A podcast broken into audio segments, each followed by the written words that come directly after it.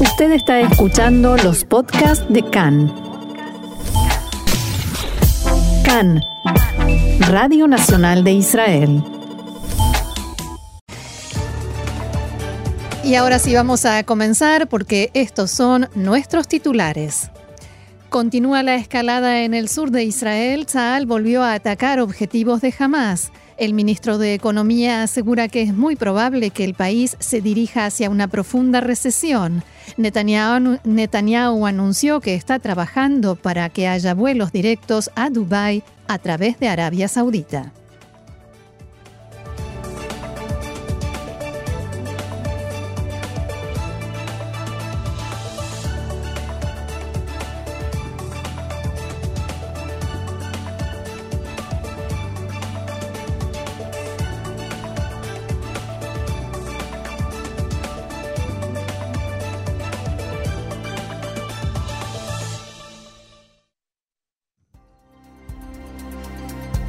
Bien, y hoy, domingo 17 de agosto, 27 de Av, olvidé el detalle, vamos al desarrollo de la información. Tzal atacó anoche con fuego de tanques puestos de observación de Hamas en la franja de Gaza en respuesta al lanzamiento de globos incendiarios y explosivos hacia Israel y a los disturbios junto a la valla de seguridad en la frontera. Esta fue la sexta noche consecutiva de ataques del ejército israelí en la franja. En Israel, en la zona aledaña a la franja de Gaza, se registraron ayer 28 incendios provocados por globos lanzados desde Gaza. Desde el anochecer, unos 200 palestinos protagonizaron disturbios junto a la valla de seguridad, arrojaron explosivos y granadas. Efectivos israelíes respondieron utilizando medios de dispersión de manifestaciones. Fuentes de Hamas estiman que la escalada continuará en los próximos días, a pesar de que el gobierno de Qatar anunció que su ayuda económica a la franja continuará hasta fin de año y no finalizará el mes próximo como se había planeado en principio. Las fuentes dijeron a Khan que se trata de una escalada bajo control y que sus objetivos aún no fueron alcanzados. Las fuentes también indicaron que jamás exige que la ayuda de Qatar continúe también el año próximo y que se impulse la construcción de proyectos internacionales en Gaza. Los líderes de Hamas intentan volver a colocar a la franja de Gaza en primera línea del orden del Día Internacional y recibir la atención de distintos factores regionales que están dedicando en estos momentos a otros asuntos como el coronavirus o a otros lugares como el Líbano después de la explosión en el puerto de Beirut. Respecto a la delegación de funcionarios del Servicio de Inteligencia egipcia que llega hoy a la franja de Gaza, una información que adelantábamos ayer, en Hamas no creen que traiga grandes novedades o buenas noticias para ellos y estiman que la escalada continuará al menos por unos días más. Uno de los líderes de Hamas, Mahmoud Assaar, decía anoche, estas son visitas que se llevan a cabo a menudo cuando hay necesidad y nosotros celebramos la llegada de esta delegación y sabemos sobre qué quieren dialogar con nosotros. De todos modos, vengan o no a la franja, nuestra postura está clara. No permitiremos que Israel ataque sin que haya una reacción, sin que reciba una respuesta. No queda claro si la delegación egipcia logrará calmar los ánimos o si la escalada realmente continuará. Mañana Hamas cerrará la principal planta de energía eléctrica de la franja, argumentando que no hay combustible debido al cierre del paso de Kerem Shalom por la tensión y la violencia en el sur del país.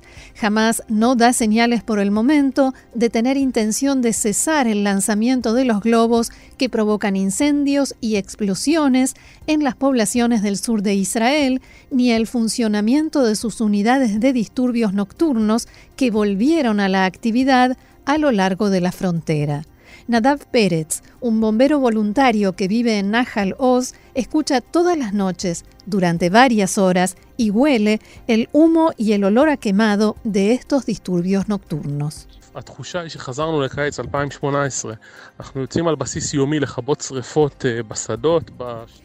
La sensación es que hemos regresado al verano de 2018. Salimos cada día a apagar incendios en los campos, en los terrenos abiertos. De milagro, solo de milagro, todavía no tuvimos una tragedia en alguno de los kibutzim.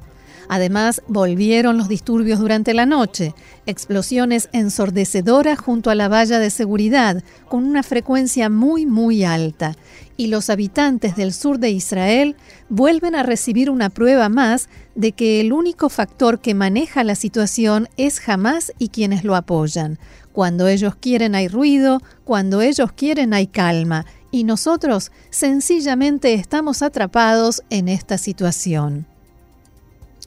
Además del peligro para las personas y la vida cotidiana que se vuelve casi imposible, también hay un cuantioso daño económico que provocan estos incendios, especialmente cuando grandes plantaciones se queman. Las más afectadas por el momento son las plantaciones de palta o abocado. Los daños alcanzan por ahora cientos de miles de shekel.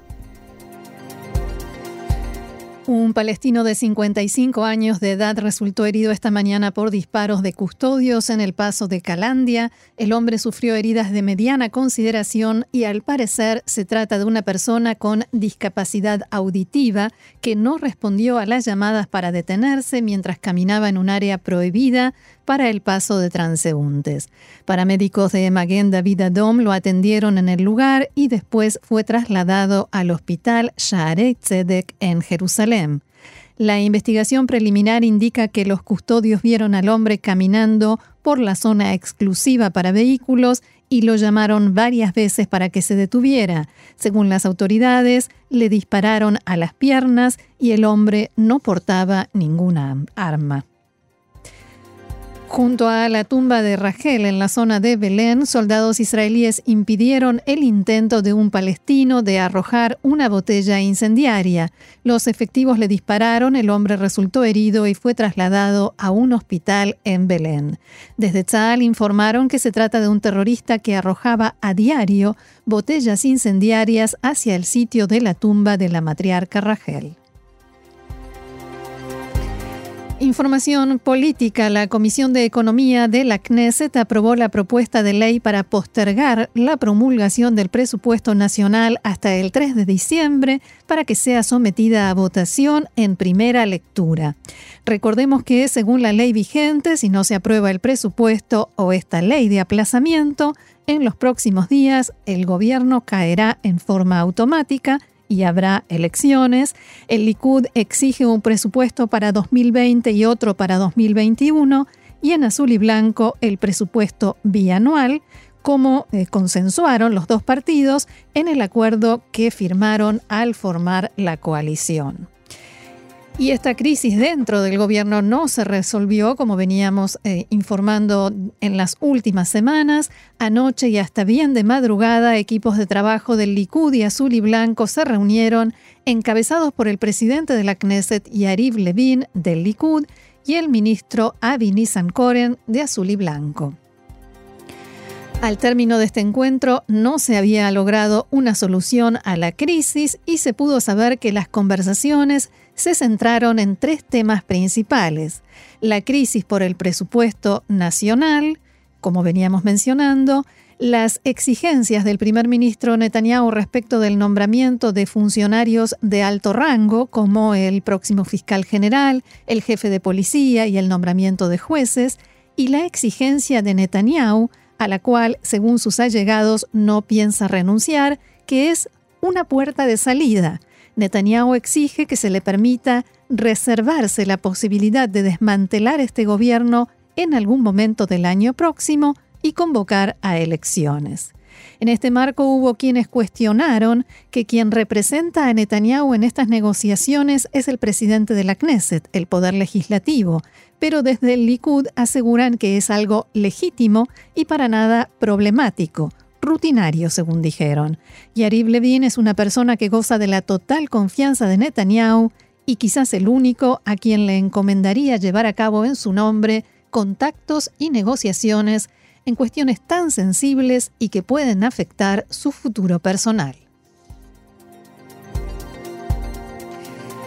El ministro de Economía, Amir Pérez, declaró esta mañana en diálogo con Khan que está evaluando la posibilidad de postularse al cargo de presidente de la nación. Pérez insistió con que él se ocupa de la mañana a la noche de la economía y la situación de los ciudadanos de Israel, pero también dijo que en conversaciones con otros miembros de la Knesset se habla sobre su posible candidatura.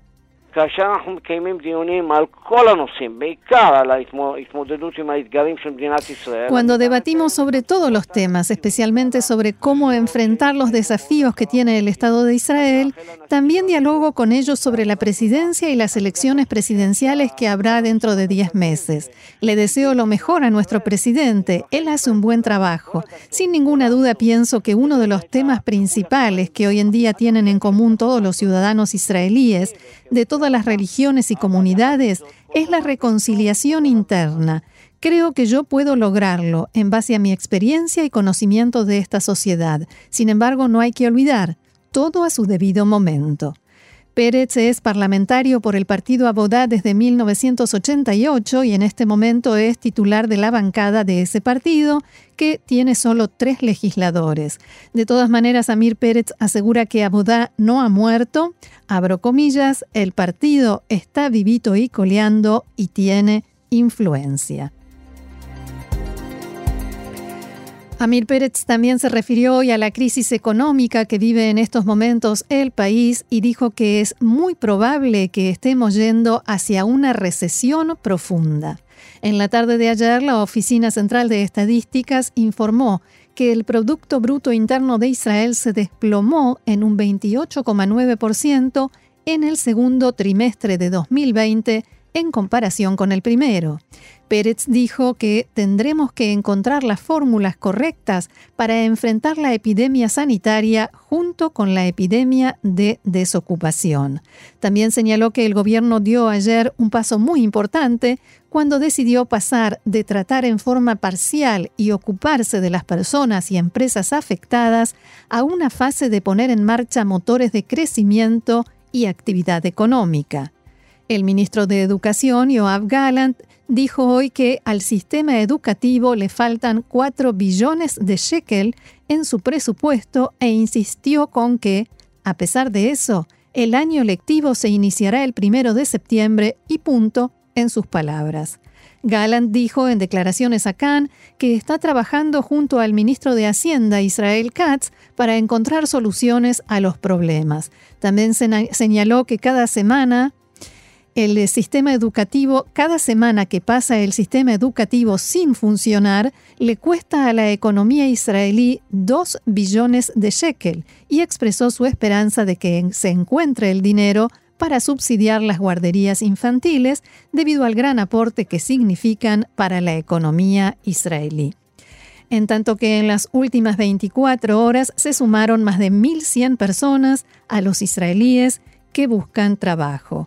El Servicio de Empleo informó que en este momento hay 880.000 personas desempleadas inscriptas, dos tercios de ellos en vacaciones sin goce de sueldo debido a la crisis económica generada por el coronavirus.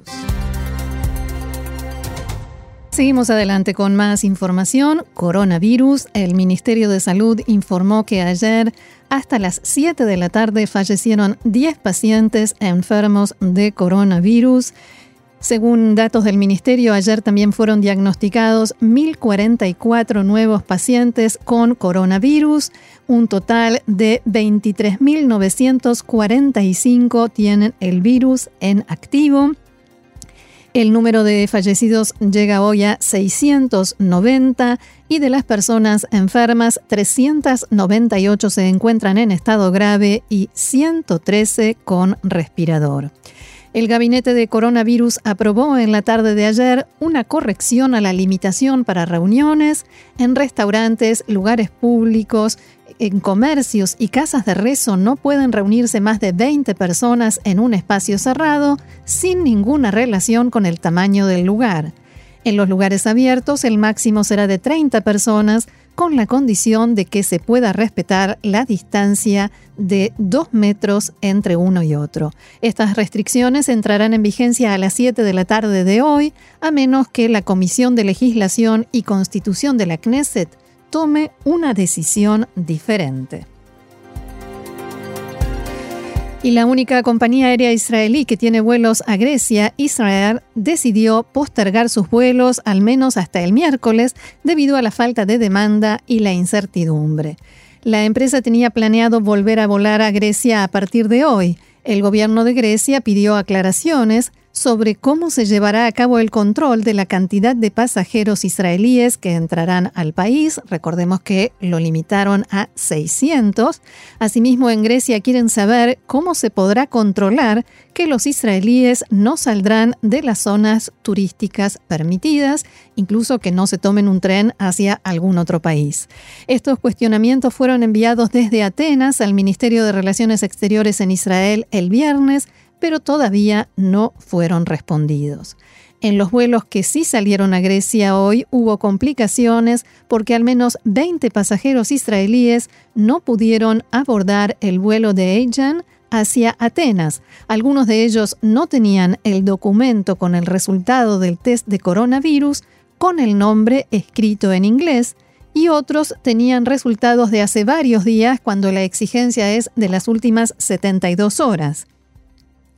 Por otra parte, el vicedirector del Ministerio de Salud, profesor Itamar Grotto, dijo en una sesión de la Comisión de Contraloría de la Knesset que próximamente Israel permitirá el ingreso de turistas de países verdes, los que tienen bajo nivel de contagio.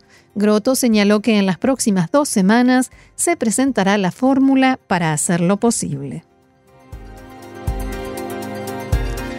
La siguiente noticia tiene que ver con estos vuelos y también con el acuerdo anunciado este fin de semana entre Israel y Emiratos Árabes Unidos.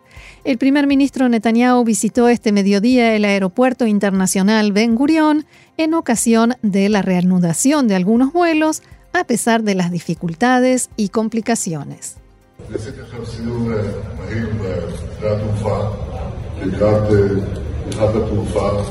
He realizado ahora una rápida recorrida por el aeropuerto de cara a la apertura de la aviación, organización desde el punto de la seguridad y por supuesto de la salud. Al mismo tiempo quiero comunicarles que estamos trabajando para establecer una ruta de vuelo directo entre, entre Tel Aviv y Dubái a través del espacio aéreo de Arabia Saudita. Es un vuelo muy corto, tres horas, como un viaje a Roma pero cambiará la aviación israelí y la economía israelí, con una enorme envergadura de turismo para las dos partes, con una envergadura gigantesca de inversiones. Se trata de una revolución gigantesca, finalizó el primer ministro. El Ministerio de Relaciones Exteriores israelí comenzó a buscar un edificio adecuado para instalar la Embajada de Israel en Abu Dhabi, capital de Emiratos. Según informó el servicio de noticias de Cannes, personal de la Cancillería israelí que se encuentra en Emiratos está llevando a cabo el proceso. Recordemos que el gobierno emiratí dijo ayer que si su país abre una embajada en Israel, esta estará ubicada en Tel Aviv. El ministro de Relaciones Exteriores de Emiratos Árabes Unidos, Anwar Gargash, dijo esta mañana que el acuerdo con Israel es una decisión soberana de su país que no fue dirigida en contra de Irán. En la tarde de ayer, el gobierno de Emiratos convocó al encargado de negocios de Irán para expresarle su protesta por las críticas iraníes al acuerdo.